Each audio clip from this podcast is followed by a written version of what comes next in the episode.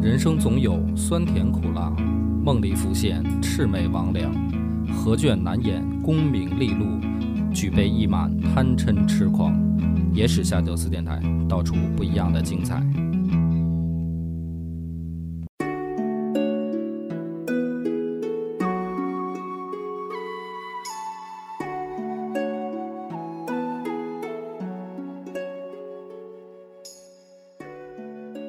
大家好，欢迎收听《野史下酒》，我是主播恶霸波。细菌佛，咱们今天呢，就要讲讲这个， 又是一个历史上有一些蹊跷的问题。哦，实际上是来源于一篇课文儿，嗯，我想大家应该都没学过这篇课文，也应该听说过。我不知道后来教材改没改版啊。嗯就是田忌赛马这个故事。因为当时咱们小学学这个故事的时候，主要是讲就是说孙膑聪明，嗯，对吧？对，呃，这个故事呢，我再大概复述一下，嗯简单复述一下啊，就是说，呃，孙膑呢跟他老板田忌嗯有一天呢去参加这个大王的 party，party 上呢就是说是一个赌马的这么一事儿、嗯啊，赛马，然后孙膑呢就出一个坏主意，他们是分比三次，嗯就是上等马对上等马，中等马对中等马，然后啊下等对下等。然后孙膑呢就说：“你要想赢大王呢，你就这样，你用你的上等马对他的中等马，中等马对他的下等马嗯，然后下等马对他的上等马。嗯这样的话呢，你就是三局两胜，嗯二比一二比一你不就赢了吗？嗯哎，就讲了这么一个故事。那小时候呢，咱们听到这个故事以后，都觉得说哇，这个打破常规思维嘛，是吧？嗯其实咱们小时候的教育还是挺鼓励这个的，嗯就是什么叫聪明嘛，就是你另辟蹊径解决眼前嗯的问题，然后你就聪明。然后我觉得呢，这个故事呢，其实很符合咱们中国的这个怎么说呢，叫解决问题的这么一个思路。嗯就是说好听点儿吧，叫打破常规思维；说不好听一点儿吧，就是有点耍赖、投机取巧。嗯钻空子，哎，后来听说嘛，嗯就是说好像这个故事如果呃后来讲给外国小孩儿嗯，外国小朋友们啊，外国小们小朋友们就惊了，就是说还能还能这么耍赖。是你这不是不讲规则吗？，对，就是说你这个也没有体育精神嘛， 主要是就不公平嘛，啊。那么这个是我们小时候，我依稀啊大概记得这篇课文儿嗯大概这么一个原貌。那当时呢就也不了解，比如说，呃，战国的时候发生了什么，嗯呃，孙膑这人到底后来又怎么怎么了不起，对吧？就是都都不知道。那后来长大了呢，就读了更多故事，尤其是后来看到这个孙膑跟庞涓两个人，嗯这不是有好多就相当于故事嘛，打仗什么的对，嗯围魏救赵是吧？呃，这是这增些兵减灶，增兵减灶，这对这都是经典故事。然后才知道说，哎呦，这个孙膑鼎鼎大名啊，这个兵家的怎么说，比也算是先先驱吧。嗯啊、然后呢，又过了很长时间啊，嗯，就是在了解发现，又有一篇课文引起了我的注意，嗯哎，就是邹忌讽齐王纳谏，啊，这个是学的原文了，哎，这个是咱们等于古文背诵篇目了，有当时我没记错。嗯呃，故事呢，大概也给大家复述一下啊，可能有的听众忘了，哎因为小学课文还是初中课文了吧？好像应该是中学学的，中学的了，嗯，那个比较久远。大概就是说呢，说有这么一个大帅哥，叫邹忌。邹忌呢，有一天呢，就是听说这城里啊有一个另一个大帅哥，哎，姓徐，徐公，哎，徐大帅哥。这个于是呢，就回去就问自己媳妇儿，说这个我跟徐先生比，我们俩谁帅？蜀美，哎，然后媳妇儿就说：“那老公你肯定你帅。”然后问完媳妇儿呢，还不放心，是吧？又问了问这个小妾嗯啊，说我跟徐公谁美？然后小妾也说：“那肯定老公你帅。嗯”后来还不放心，又问了自己家的这个就是婢女吧，是吧？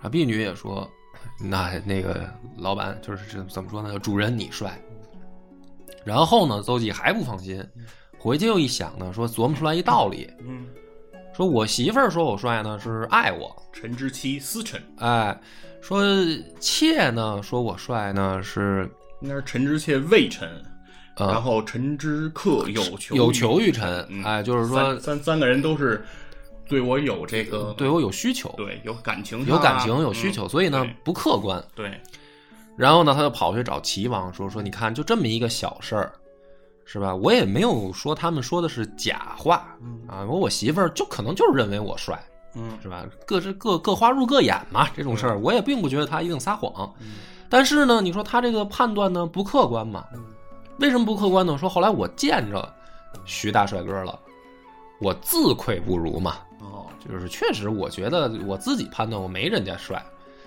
于是呢，就说大王，你看看，你说我们家这个这一亩三分地儿的事儿，别人跟我说的话都不客观。您说您一国之君，对吧？你周围的这个人，他说话他能客观吗？嗯哎呦，这齐王一琢磨说这事儿也有道理嘛，是吧？那说那先这个邹先生，您说这应该怎么办啊？哎，于是说什么呢？就是说你就得让人给你提意见嗯啊，你不能光听好的，你要没有这个需求的话，人家都肯定捡好听的说，说你就得让人给你提意见，你需求就是让人说坏话，说坏话呢，你不许不高兴，你还得奖励，嗯，重重有赏，啊，还得给奖金啊，提的意意见越狠越多呢，越奖金越越丰厚。这齐王呢，就就听这说呢，说哎呦，好像也有点道理，说那咱们就这么办吧，啊，于是呢，说这个一开始啊，好多人都来提意见，因为有钱挣呢，啊这这事儿还不好办。哎，发现齐王不但不生气，真给奖金。那后来大家来的人就越来越多嘛，到最后呢，因为你不能老提一样的嘛，嗯啊，到最后呢就提不出意见了，就说明什么呢？齐王不但听了，可能还改了，哦对吧？要不然的话，就说你你说你别抽烟了，哎，结果你也不戒，那人家老拿这事儿挣钱是吧？ 这也是发财生财之道嘛，是吧？呃，说那看来他还是改了嘛。嗯那改了，自然这个君主改了好多不良习惯，是吧？然后这个治理方面也都各方面都变好了嘛，所以就是齐国就蒸蒸日上，变强大了。然后就诸侯都来怎么说呢？朝拜啊，就是说您是老大啊，我们服。呃，讲了这么个故事，这故事呢讲完了以后呢，我们小时候呢也是说什么呢？就是说，哎，看通过这篇课文，咱们先不说它的这个文言文的这个用字，怎么说呢？行行文造句优美这些事儿放一边啊，嗯就说这讲了一个道理嘛。这一对儿君臣是典范嗯啊。首先呢，邹忌你得会说话，嗯，提意见呢，大家可能都都能提，但是你怎么提意见让人家爱听？对啊，能听得进去，这是水平。然后呢，作为一个领导，你人家提了意见，你也听进去了，你得真的能做到。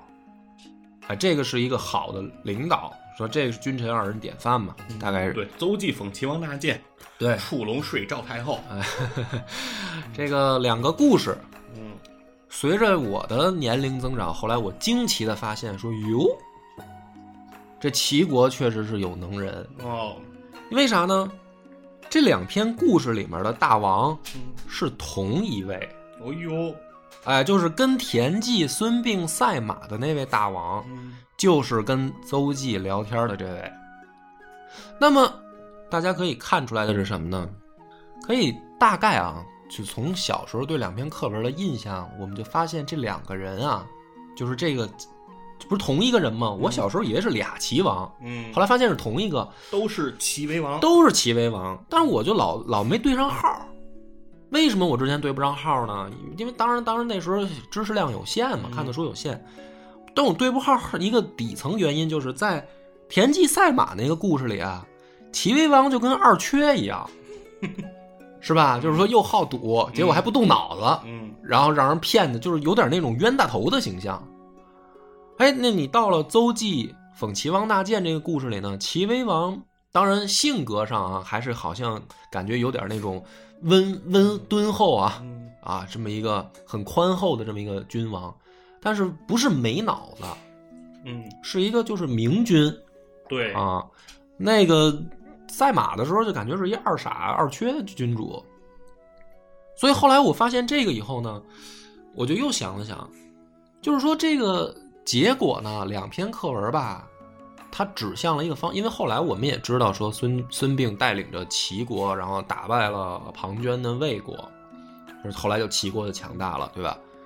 那么这里面就提出来了一个问题，就是齐国强大了，到底是谁的功劳，对吧？你到底是在战场上你你牛牛逼啊，你打都打把人打服了，所以大家来拜你，还是因为你内政搞得好？就是因为这那篇课文的感觉就是说，他宣传的是说，只要我们自身强大了，你不打人家也服你嘛。对，是吧？所嗯以说说这个，到最后我就引出来这么一个问题，我说那到底这个齐国变强，它主要功劳在谁呢？啊，是到底是这个孙膑跟田忌在战场上打下来的，打下来的还是邹忌的这个内政？内政搞得好，对就是说这嗯事儿它到底主要功劳归谁呢？因为有的朋友你听到这儿，你可能也说了，说你这个又是较真儿，嗯，就是这俩人都有功劳呗，是对吧？但是你问题呢，这时候咱们啊较较真儿，咱们去想，这战国的时候，你打仗本身就是一件劳民伤财的事儿，是啊，打仗肯定花钱，打仗肯定花钱啊。老百姓，我说真的，我觉得我并不认为老百姓愿意打仗，对吧？嗯因为战国的时候，虽然已经有吞并的这种灭国战了啊，但是你连年这个征战的话，你可以发现，就是在一个短时间内还是很难达到说我能侵吞掉一国的，尤其是七雄的格局形成以后，嗯，是吧？就是齐楚燕韩赵魏秦这个战国七雄形成以后，七雄之间的争斗这种拉锯是很长时间的，不是说啊我打这一仗我把你干掉就完事儿的。那么在孙膑的这个一段时间以内，他是不可能发动这个灭国战的，就在这个时间节点上，对吧？对。那么也就是说，虽然他跟庞涓打的这个很热闹、很精彩，他可能无非也就是大大的消耗了魏国的元气，嗯，他也做不到说诸侯都都不敢跟你动手。对而且在战国的时候，会有一种局面是什么呢？有很多的纵横家呀、这些纵横家干嘛呢？就是说，谁强大了，我就去搞联合，我对不能联合联合别人搞你，嗯对我联合别人搞你，我不能让你一家独大。对，所以这件事儿呢，如果说在战场上啊，你真的要做到说，一看见我齐国的部队开出来了，你们就望风而降吧，这种事儿不是一两仗能决定的，肯定不能。啊你一定是有一个强大的军事实力。对秦始皇统一六国，哎对叫奋六世之余嗯烈。对，你说人家人家老老秦人是吧？几辈子几代君王还都得英明神武的，励精图治，励精图治了，才能说最后这个秦国的强军练成。那就是说，孙膑那会儿的，说咱说白了，这齐国的战斗力啊，嗯，从兵员素质来讲啊，从武器装备来讲啊什么的，都不是说那个真的说强军啊。嗯你像他打庞涓的时候，嗯，从故事也能听得出来，还是靠了点阴谋诡计。啊你要说真。真是兵对兵，马对马，你可别忘了，这魏国是最先练出魏武卒的。不足。嗯啊，这都是魏国的兵员素质是响响当当的，这个七国里面不有一号的嘛？嗯，吴起打的底子，哎，那你讲到这儿，我就我要阐述的观点是什么呢？就是说，你要是通过战场的话呢，你肯定劳民伤财，你的内政就是说一定是向下抓取，对吧？大量的这个物资集中起来，你得供应军队作战啊，打仗就是打钱嘛。嗯，那你这么一搞的话，你别说国外了，你国内老百姓都不见得乐意。而且你要知道是，战国的时候还是讲究分封制嘛。嗯分封制是什么意思呢？就是说，君主下一级是这个，比如说士大诸这个公卿、士大夫这些嘛，嗯啊因为他们这个君主咱们就叫诸侯嘛。嗯虽然有的称王了开始，然后这个诸侯、公卿他们在下面有自己的，比如说门客什么的，他这个一层一层的关系还是很严密的。嗯，那么我的附庸的附庸不是我的附庸，嗯，对吧？比如说齐威王，他的这个下属是田忌，那田忌的下属是孙膑。假如说这样一种关系，嗯，那么孙膑可不可以不听齐威王的呢？可以，对，在封建制是可以的。是可以的。嗯对，就我的附庸的附庸，不不不是我的附庸。嗯，那么这样的话，如果一旦打仗向下抓取的话呢，你一定是向贵族去拿钱、嗯拿人、拿物资供应打仗，就是说你一定手下这些贵族都要支持你。那么如果你一旦这么做的话，你就比你还提意见，对吧？那意见就多了。嗯大王别穷兵黩武了，嗯是吧？这仗能打不打吧？咱们能不打进能打防守战就别打进攻战，对不对？就是这两个事儿，大概你能听出来，它就有点矛盾。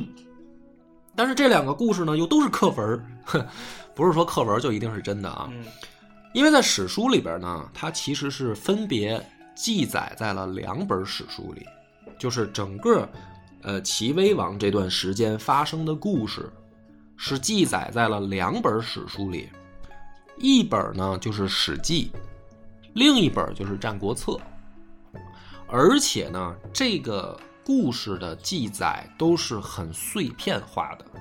也就是说，虽然是记在两本书里，但在这两本书里边，它在记载的顺序上也不是连贯的，嗯就是可能，呃，第一自然段儿是讲了说邹忌跟齐王聊天的事儿，哎，可能第二自然段儿又跳了一个别的事儿加在里面儿，然后第三自然段儿又回到说齐王又干嘛了，然后它是这样来分散的记述的，史记》会好一点儿，但是《史记》的问题是什么呢？它有的有的这个故事啊，它不是记载在同一个人的列传里，啊，因为它是传记体。对，因为《史记》是纪传体，嗯它是对按照人物为这个主视角。那么可能这个人发生的这件事儿，跟那个人的纪传里面发生那件事儿是有吻合的地方的，所以他可能分开记载在了两个人的传记里。这个背景大家就交代清楚了，矛盾我也指出来了。那么我们今天就想讨论清楚一个问题：嗯四个主人公，齐威王、田忌、孙膑、邹忌，这四个人，他们四个人在历史里面到底是什么形象？嗯，谁聪明，谁傻，谁到底是关键人物？咱齐们国今天就要讲清楚齐国嘛。嗯那么，比如说细菌佛，我讲到这儿，比如说现在就乍一问你嗯啊，你你从过原来咱们上学的时候，你觉得他们这四个人里面谁是那个最重要的？啊，谁是那关键型人物？理论上想，我觉得肯定绝对是孙膑。哎，对，说到孙膑啊，其实我一直有一个疑问， 嗯孙膑的这个名字嗯，是挖了膝盖骨以后叫孙膑的，对，他还是之前就叫孙膑挖了膝盖骨以后，哦，是吧？嗯所以才能才得得对由此得名。他的孙膑不是他原名嗯，不是因为原名他啊受了这个膑刑，是就把膝盖骨挖挖了，掉了所以叫孙膑，对，嗯我我是说，他如果一早就叫孙膑，我觉得这名字有点侮辱哈， 不太吉利不带啊，不带对带侮辱性，是，嗯，对，我觉得肯定是孙膑嘛，是因为孙膑是相当于是说他带有这个兵书，嗯，是吧？他首先呢，他鬼谷是子门生，对，嗯然后他也是这个孙子的后人啊，哎，对，孙武的后人，对，所以说他等于是既有家学嗯渊源，然后又有这个鬼谷子这个教授的这个能力。秘秘籍，嗯啊秘，籍对，所以说呢，他跟这个庞涓呢，他都在学这个兵法，嗯但是他呢，应该是要比庞涓更强，嗯就是因为他等于是受了两条的这个门派的这个博众家之长吧，对对对对比这个有点庞涓感觉感会得觉多，是吧？嗯所以所以说呢，在他来之后，感觉这个这个齐国的这个军力上应该是有了一个极大的补充，，哎嗯，这是一关键点，就是孙膑来之前跟孙膑来之后，感觉齐国的状态不一样了，哎，是吧对？嗯，所以这个是我估计啊，因为我也是最开始我也是这么感觉的，就觉得孙膑这个人肯定是关键人物。然后孙膑没来，也没听说齐国怎么着嘛，那人来之后你不是牛逼的吗？那你肯定是因为打仗牛逼嘛，嗯对吧？然后打仗牛逼了以后呢，这个呃历史嘛，总是喜欢给成功者脸上贴金。咱就是说，不但打仗牛逼，这君主也英明，是嗯吧？还有这个贤臣辅哦佐，对，这叫什么内外双修，哎，就是这样就完美了。嗯显得这个毫无破绽啊。那我们先来讲讲，就是当然我我就提前把话撂这儿啊。这既然时有蹊跷嘛，大家也都知道我们野史下酒的尿性，这里面肯定就不对嗯，就不是这么回事儿，对吧？先来讲讲齐威王是一什么样的人，哦，哎，这个也是在《史记》里面记载的啊。齐威王刚开始继位的时候嗯，有九年不管事儿，哎呦，啊，天天就是这个闲情逸致，弹弹琴吧，啊听听歌曲，唱唱流行歌曲啊，喜欢听歌啊，也是是个音乐人啊，这个音音乐创作人哎，这有故事，啊，喜欢听合奏是吧？呃哎，是这个，反正也不太问朝政。嗯于是呢，这九年啊，据说齐国的这个内政是一塌糊涂，哟，非常糟糕。那么这里边呢，他还贡献一成语“一鸣惊人”。这故事怎么说的呢？就说有一天啊，有个大臣想来劝劝他：“大王，你这天天他妈不干事儿是吧？这九年你不干事儿不行啊！劝劝他怎么劝呢？就开始咱们中国人那一套，就是打比方，说：哎，这个大哥，我听说啊，都城里面啊有一个奇闻异事，嗯什么奇闻异事？说落了一只大鸟，这鸟啊落在这儿呢，它也不飞，它也不叫，很低调，一待也待了好久了。这鸟是天上飞的呀，它天天它它在地上歇会儿，它还得飞呀，是吧？这鸟不，它就跟地上就就也不走了。说您说这是怎么回事儿呢？实际上是啥意思呢？他就拿这个事儿，他在暗暗指齐威王嘛，就是说大哥您这个天天也不管事儿是吧？你这天天也不飞翔了啊，这是啥意思呢？齐威王就说啊，说我觉得这鸟啊，不飞则已是吧？一飞冲天，不鸣则已，一鸣惊人。嗯哎，就说什么意思呢？它为什么不飞呢？这鸟儿，它不这大鸟儿啊，蓄力呢，是吧？它这个准备呢，攒劲儿呢。当它起飞的时候，那了不地了，直上云霄了。那实际上，齐威王这话是什么意思呢？就是说啊，你甭甭以为我听不出来，小贼，你不就是说我的吗？我告诉你，我这是攒劲儿呢，我到时候要出出手了，你们谁谁都得吓一跳。故事很好，故故事不错，你确定不是楚庄吗？这个问题是什么呢？问题是这个故事啊，明显很扯， 就是他明显就是给齐威王脸上贴金。实际上呢，这个后来真的做到一鸣惊人了吗？后来是做到了，这也是《史记》里面记载的。《史记》里面这么说啊，说突然有一天呢，齐威王啊就把寂寞的大夫叫来了，叫来了以后呢，金青岛附近，哎，在山东啊，寂寞寂寞的这个地方长官叫来了，说听说啊，好多人说你这个干的不错，老百姓口碑很好啊，嗯啊，同僚之间也是交口称赞啊。这个，但是我呢，得说说这事儿。我调查了一下，你这个事儿呢，纯属扯淡。哎呦，哎，怎么扯淡呢？说你其实啊是会搞这个人际关系，哦，也会呢使钱儿运作，所以老百姓说你好不好的呢，我也不知道。反正传话的这些人说你好，搞得你好像确实不错似的。但实际上呢，我觉得你调查了以后，你的工作干的也就那么回事儿。哦，于是呢，齐威王说啊，这样吧，我就把你煮了吧。啊嚯，这个是战国的时候一个比较残酷的刑罚了。烹制，古文叫烹之。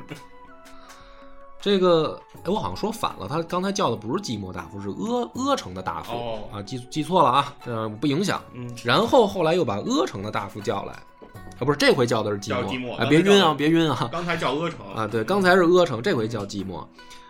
呃这回是啥呢？就是相反，相反说呢，说别人说你干的不怎么样，哎呦，我调查了一下啊，我明白了，你呀、干得挺好，地地方上老百姓其实挺好的活的，嗯但是呢，你不会搞人际关系，啊啊你，也不会使钱，嗯所以呢，老有人说你坏话，海瑞，哎，所以呢，说我自有公道，嗯我决定赏赐你，哎，就于是呢，这个故事就产生了一个对比，这阿城的大夫就是先叫来这个，我刚才说错的啊，嗯就给烹了，嗯，寂寞的这个呢，就给赏了，赏了。那么这个事儿一出呢，朝中啊，就真的都震惊了。那嗯，法眼如炬，明那察秋毫，嗯不鸣则已，一鸣惊人。嗯，他真的做到了。做到了之后呢，我讲的这个故事到这儿呢，大家就可以听出点弦外之音了啊，就听出点味儿来了。什么味儿呢？这个齐威王可不是那个二缺君主，嗯，他心里可有杆秤，他他很会看人算计，对吧？那么更加不是那种说自己没准主意啊，就是说别人给我提意见吧，我也不知道我哪儿好哪儿不好，不对，他不是这种人。对，那么为什么他前九年要在那儿蓄力呢？稍微了解一下这个前因后果，就发现什么呢？这个齐威王上位之前，齐国刚刚发生了一件大事儿，哎，在战国时代属于标志性事件，嗯，就是田氏代齐。和三家奋进，哎，三家分晋那是另一个标志性事件。嗯那这个为什么是标志性事件呢？齐国一开始的这个君主啊，姓姜，姜子牙，对，说姜太公的后人受封到齐国的封地，就是现在山东，对所以他们家的这个老板都姓姜，对，所以是姜小白和姜究，哎，就是管仲那个时代姜小白嘛，是吧？嗯人家是姓姜的。到了这个齐威王的时候，大家可以惊喜的发现，齐国的这老板换姓儿了，嗯姓田了。所以田氏代齐，标志着下克上的这个嗯典型。就是到战国时代了，哎，这个诸侯压不住大夫这种事儿了，嗯，下下面谁有能力谁往上窜了，对，这个就叫什么礼礼崩乐坏、纲常尽失嘛。你觉得下课上那还了得了？但是这个事儿是战国时代的标志对，啊。三家分晋不也是吗？对三个大夫就分了，对，那么这个事儿实际上就是发生在齐威王继位之前。那么齐威王继位之前发生这件事儿呢，我们可以推测出来是什么呢？在那个时代，这可是重大事件。你的这个父辈、祖辈做了这种大逆不道的事儿，嗯，不是谁拳头大说了算吗？对，那么接下来一个问题，你上位了，我们是不是也可以谁拳头大说了算？那嗯你家不就这么干的吗？那么好，你田老田家不是有有势力吗？嗯那好，可能异性的人呢还干不过你家，那如果咱俩同性呢？如果咱们本身就是带有血缘关系的宗亲呢？那么我拳头大，是不是我也可以上位呢？凭什么就是你就说啊，你根正苗红的这个直系的这个嫡嫡出，你就行？那我们这些分家的要是权力大呢？所以这个时候我们就引出了第二位人物田忌。嗯，从他的姓氏你就可以看得出来，他也姓田，这也姓田，嗯，而且是什么呢？人家可是齐国的军权掌握在手里的一位大将军兵马总司令了，啊。那么好了，但结合后边呢，你越觉得孙膑来了以后这个田忌废啊，你就越觉得他没能力，其实反而越说明一个问题：那么这么一个废人，他怎么当上大将军的？那么一定是他的血缘起了作用。他一定是宗室里面有势力的那一部分，这还只是一个代表。那么你反过头来呢，也就可以理解了齐威王刚上位的时候，为什么这九年他要蓄力呢？看来齐国的这个内部关系错综复杂，王位不稳，王位不稳，新王上上上台以后，这个权力内斗可能擦枪走火，这个是战国时代开始的一个标志啊，就是各国其实都有这种情况。那么这个时候我们就可以理解了。再来讲田忌赛马这个故事啊，田忌赛马这个故事实际上是孙膑从魏国呀、逃难到了齐国的第一次职场上的重大事件。因为你是什么人啊？我们来换一个思路想，孙膑在齐国是什么人呢？第一，你是一个外国人，对，你是别国来的，对吧？第二，你即便是外国人，你还是一个没有身份的外，因为你是一个逃犯，对，你是一个受罚之人，对吧？你在你在魏国是一个阶下囚。那么当然这个有区别了。你比如说，哪怕也是一个外国嗯人，这个外国人他在他的国家也是，比如说高门贵族，嗯，那么很有可能你到我这儿来也受礼遇。为什么？因为那个时代的贵族就意味着你有学识、有能力，对吧？只有对嗯贵族你才有习练武艺、读书识字的这些可能。你要是不是这个还时候有受教育的机会，对，你要没有这个身份，你根本就没有受教育机会。所以，大面上来说，孙膑是一个外国人，而且是一个没有身份的人。它是很难受到重用的。什么这个鬼谷子，那都是后来贴金是嗯吧？什么孙家后代，那都是后来贴金，对吧？他刚刚来到齐国的时候，他是要找老板的，嗯，而且他还是个残疾人，他是一残疾人，对。那么他的老板田忌收留了他，这个田忌收留他以后，当然也要考量一下孙膑到底有没有能力啊。啊，我又没有必要养一个闲人，甚至还是一个废人。春秋战国的时候，尤其是战国，有很多这种故事。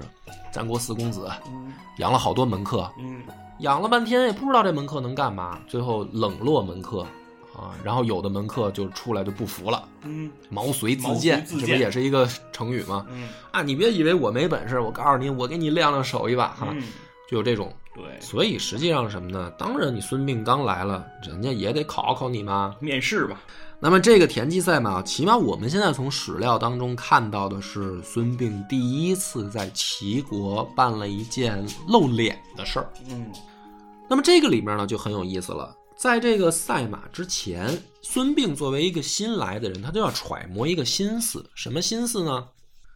这个我的老板田忌跟大王要赌马，这就相当于什么呢？陪领导打麻将。嗯，能不能赢啊？能不能赢啊？对呀，这种时候你妈陪领导打麻将，你可就是输点钱哄领导开心，这是正事儿，对吧？对，啊，你这哐哐给老板卷了，我操，你想不想混了还？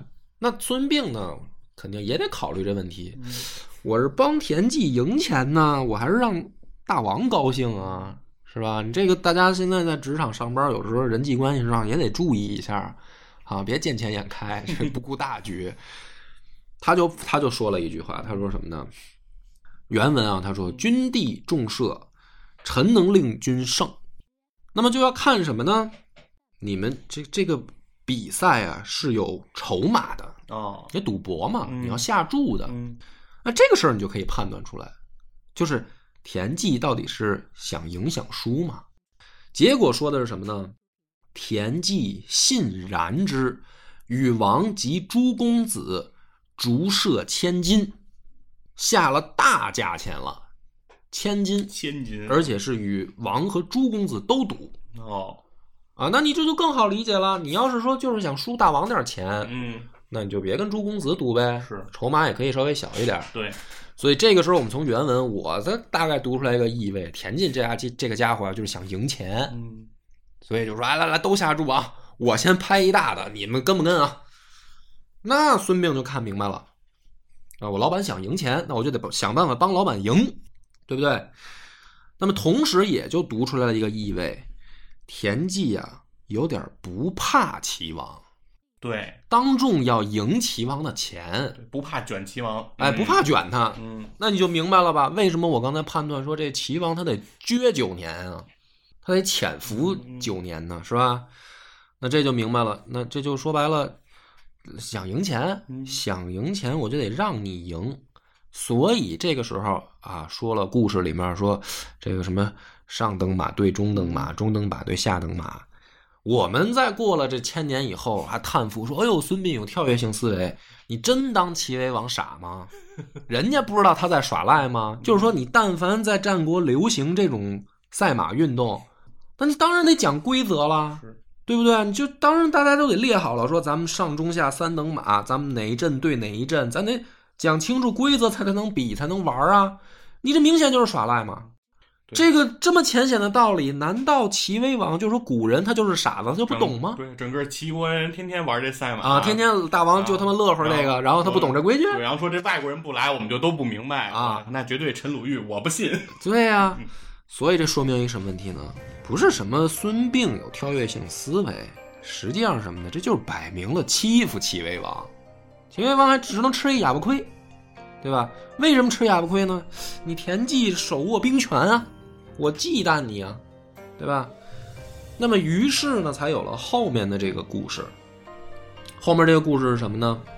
有一次，这个邹忌啊，就去找齐威王。这个在《史记》里面也记载的很清楚，这相当于是什么呢？邹忌第一次去面试。大家注意啊，邹忌跟孙膑的身份是不一样的。邹忌是齐威王的下属，他的身份跟田忌是平等的。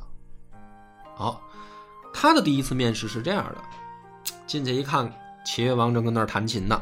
这个事儿呢，有可能发生在赛马之前，因为那个时候，齐威王可能还在蛰伏刚刚准备结束的状态。他进去以后呢，直接说弹得好，我这个听起来是一个夸奖，嗯但是史书如果你找到这篇原文啊，它在这个《田径仲完世家》第十六，可以去找原文有这么四个字儿啊，说“去秦按剑”，前面还有这么一个补充啊，说听到邹忌说弹得好，王勃然不悦，哟不高兴了，不高兴了，然后就是这四个字“去秦按剑”。用咱现在话说什么扔呢了？哎，我这儿弹着呢，我把琴一推，这手呢就摸着剑了。哎呦，那么这种动作是什么呢？明显是在警惕嗯。可是大家要联系上文，邹忌说什么了？邹忌只是说你弹琴弹得好啊，有必要这么生气吗？说明什么呢？这个举止很反常。嗯那么接下来，齐威王说：“你还没看见，你只是听见，你怎么知道我弹得好啊？”反问了一句。那么于是呢，邹忌说：“夫大玄着以春温者，君也；小玄连者以清者，相也；觉之深，视之愚者，政令也。”就是后面就巴拉巴拉巴拉说了一些啊。然后呢，齐威王呢，听完了邹忌的回答啊，还是不高兴，因为他觉得刚才这段邹忌在说的是什么呢？在说怎么弹琴。嗯那么大玄这个声音浑浊嘛，嗯，大弦滔滔如哎急雨，小玄这个声音清亮嘛，然后你应该怎么勾弦，怎么摁弦，于是达到什么效果，是吧？觉得在在说他怎么弹琴的事儿，还是不高兴。那么这个时候，呃这个史书就出现了诡异的一幕。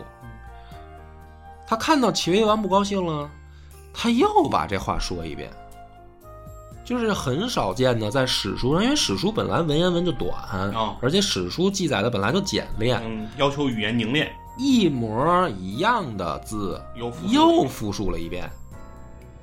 然后呢，结果是齐威王说善，哎呦，哎，什么意思？嗯听出了弦外弦外之音，音嗯。但但大家如果这个一一般这读书读到这儿的时候，肯定都懵了，嗯说这什么意思？我靠， 两遍一模一样的话，嗯第一遍还怒着呢，第二遍说哎说得好，嗯好了，那我解释一下，古人呢，这个弹琴呢，一般有隐喻，隐喻为治理国家。所以呢，邹忌进来第一遍说的这个事儿呢，齐威王可能一时脑子没反应过来，他以为是在说弹琴的事儿。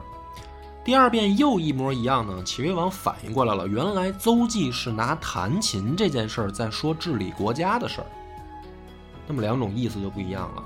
第一种是什么呢？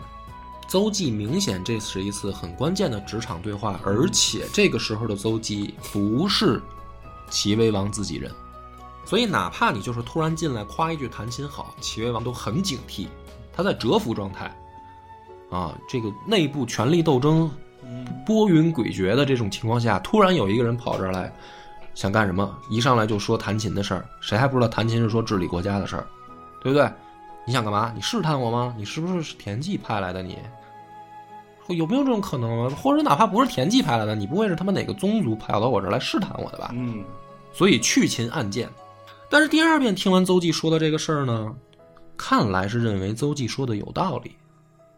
那么这个话我再解释一遍啊，嗯刚才说“夫大玄着以春温者，君也”，就是他拿这个粗弦，就是这不是咱们这个古琴就是五音嘛嗯，这个粗的这个音就是比喻为君王，君王就是浑厚、有力度的，但是很沉稳的。哦这，才是君嘛。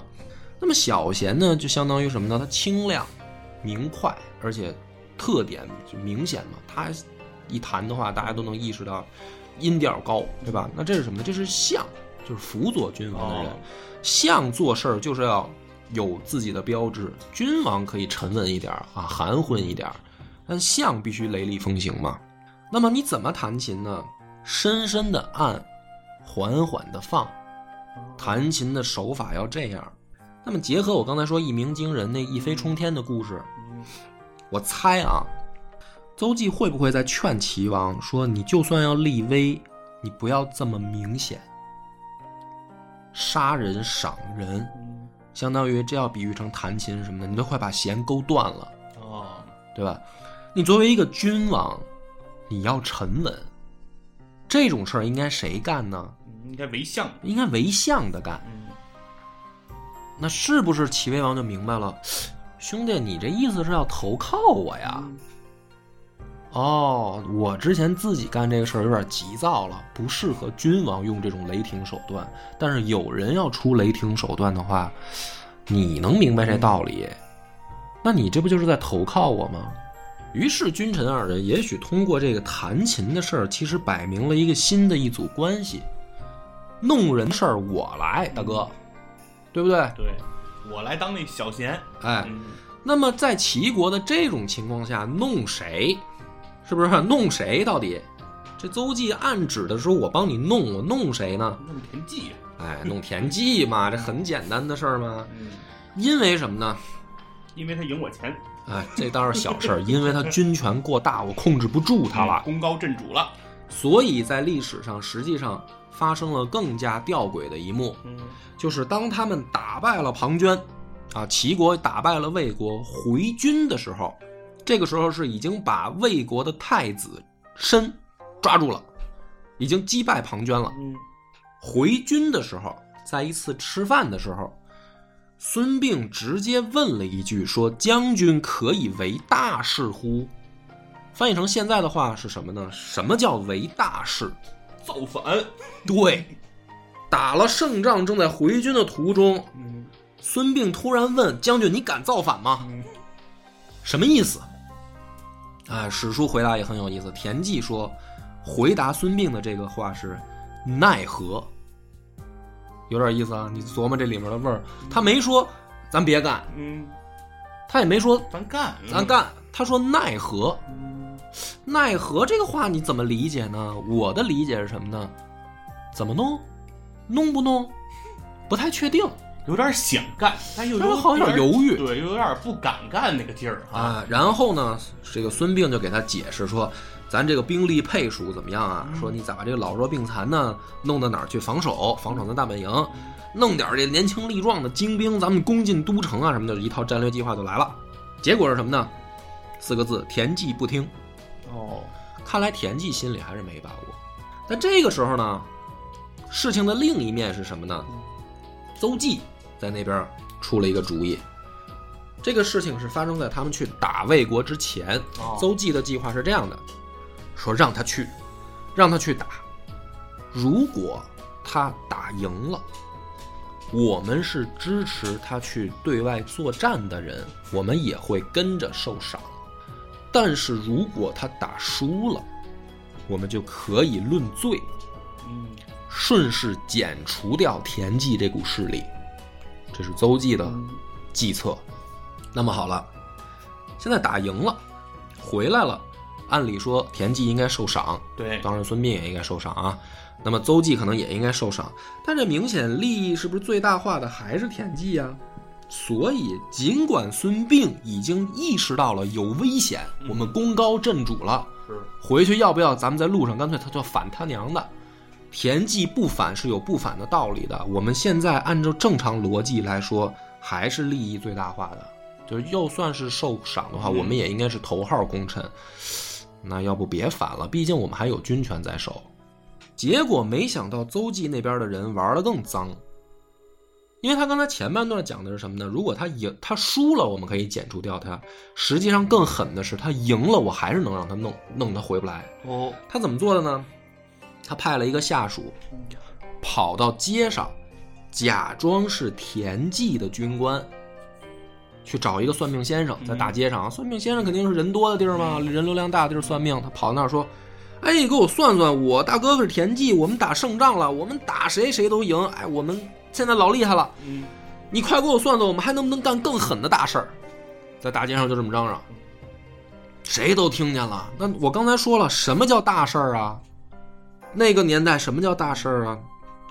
造反吗？取而代之。就是造成一个什么假象呢？在这个都城里面，有田忌的下属先一步回来，已经志得意满了，哎，有造反的苗头了。于是城内谣言四起，结果是什么呢？田忌就压根儿就没回来，还没到都城呢，听到都城传出这风声，完了回不去了，军队都散了。嗯，田忌就被逼走了。